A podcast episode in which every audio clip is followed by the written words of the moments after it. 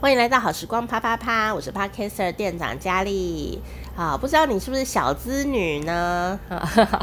很多小资女孩啊，啊，我最怕看到这个字了。为什么？只要那个网络上啊出现这个字样啊，或者是什么广告出现“小资族喜欢，小资女必购”，啊，一定要买哦，就很容易。花钱出去耶，哦，就是怎么会这样子呢？不知道你有没有发现这件事情哦？只要贴上“小资”两个字，就很容易让你花钱，买一些好像有点质感又不太贵的东西，哈，就会有这种感觉。更妙的是呢，我刚刚发现呢，我们会叫女生“小资女”，但不会叫男生“小资男”哦。我觉得一定是因为没有男生想被人家叫小资。男生会说我是大资，不是小资，是也不会讲出来。所以呢，如果对于男生的小资，我们会叫小资族的族群，不会叫他小资男。应该如果广告叫人家小资男，应该卖不出去了。但是小资女、小资女孩就很多哦，就非常的多。好，所以今天问题是这样子哦。各位不知道大资还是小资的男孩女孩们，请问一下，猜猜乐的题目是？哦，这个题目其实还蛮严肃的哈。小资女的小资的资是指什么意思呢？小资女小资族的资是指什么意思呢？A. 资产阶级 B. 资本主义，C 资源多寡，请作答。噔噔噔噔噔噔噔噔噔噔噔噔噔噔噔噔噔噔噔，你猜对了吗？不知道你是小资男，有没有小资然后大资男？好了，大资佬，小资女，大资佬，不管是哪一种。你猜对了吗？小资的资，其实答案是 A，资产阶级。因为呢，小资之所以小，它是相对于中产阶级，所以呢，比起中产阶级，它是比较年轻的，然后呢，可能资本额也比较没那么高，好，所以呢，它就变成小资。不过，这个“小资”这个词呢，在九零年代啊，在这个呃大陆呢，就就开始有这个词汇出现了哈。中国大陆，可是呢，在台湾呢，“小资”就变成别的意思了，而且落差有点大。所以，这个“小资族”一开始的意义是指呢，呃，大概你的薪水呃有台币大概六七万块钱。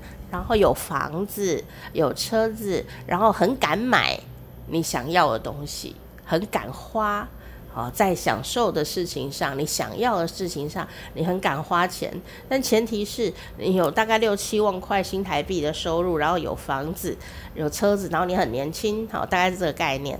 但是呢，到了后来，哦，不知道中国大陆现在的状况是什么，但是在台湾，小资就好像是什么呢？薪水大概三万块、四万块左右，然后呢，出社会大概三四年，所以年资比较小一点，哈，呃，但是呢，不会像上一辈一样哦，很节省，节省到不行。现在的这个出社会三四年的女生，特别是女生哦。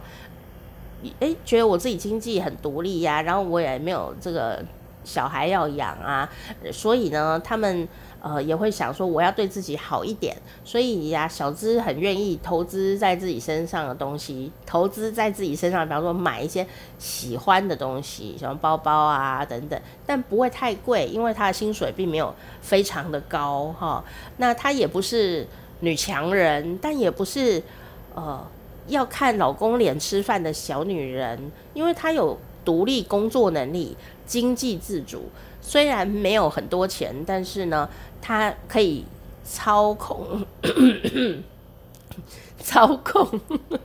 感冒了吗？最近一直在咳嗽。鼻涕又一直倒流，可能过敏了哈，拍谁？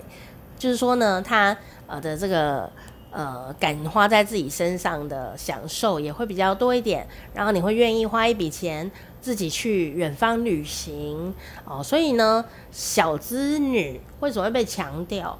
就是因为那个薪水对女生来说其实还不错，但在传统概念来说，那一笔钱对呃男生来说可能还不是很够养家哦。男生好可怜哦，男生好像都会被呃暗示你以后要养家这样。所以呀、这个小资这件事情它有一些流变这样的哦。那所以看到小资这两个字，通常啊就会得到一些暗示，就是说。虽然我钱不多，但也是经济独立的人，我也想要有好一点的享受，它会有这个暗示在里面。所以呢，只要网络上有贴“小资”两个字的商品啊、都会让你看起来好像呃蛮有质感、蛮华丽的，但是它又不是很贵。那个很贵，只是说上万块的那种东西，也不是。它大概就是呃，大概我我的经验里面，大概是。比方说皮包、皮夹好了，小资皮夹就不会是三九九，小资皮夹大概是一千块到三千块中间，然后呢，质感很好，可是它不是大名牌，但是它可能会很在意一些细节哦。可是你说它是不是一个什么名牌？一个要呃五六千，或者是一个要一万块以上也没有，因为小资就不会花那么多钱嘛，吼。所以，呃，这也是很有趣的一个现象，它也会 影响到感情观，就是小资女孩啊的感情观，有可能她就不会那么在意对方身家背景啊，赚多少钱，有没有钱这样。那因为第一个是刚出社会，还没有把世界看清楚。有自己的理想梦想，觉得自己独立也长大了，这样子哈啊，有自己可以操控的很多事情，嗯、所以对于另外一半的挑选，有时候他就是比较不会去管哦，对方赚多少钱啊，对方会不会理财啊，在家里背景是什么，他就不会去管这些事情。大概呢，就会等到他变成了一个中产阶级的时候，他才会 注意对方身家背景怎么样，有没有投资的头脑。哦，对我们的未来有什么规划？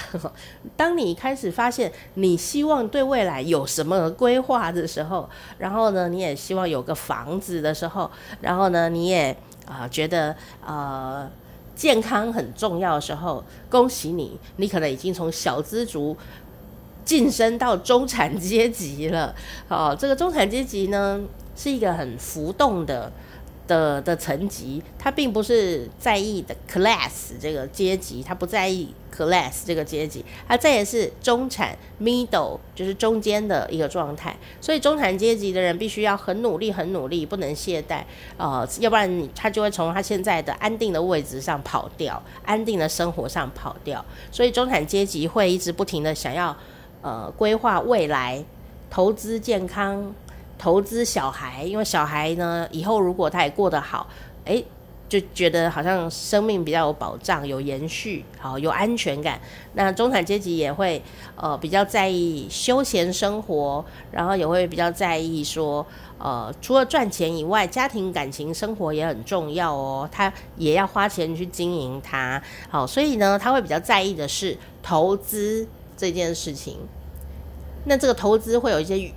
比较长远的影响，而不是说买一个皮包 这一种的叫这种这种投资。他可能想，我买这个皮包是为了这个出去应酬可以赚更多钱 哦，那你就有点晋升到中产阶级的味道在里面了哈。所以呢，在做这一集的 podcast 之后，我才发现原来我已经不是小资女孩，我是 中产女孩这样。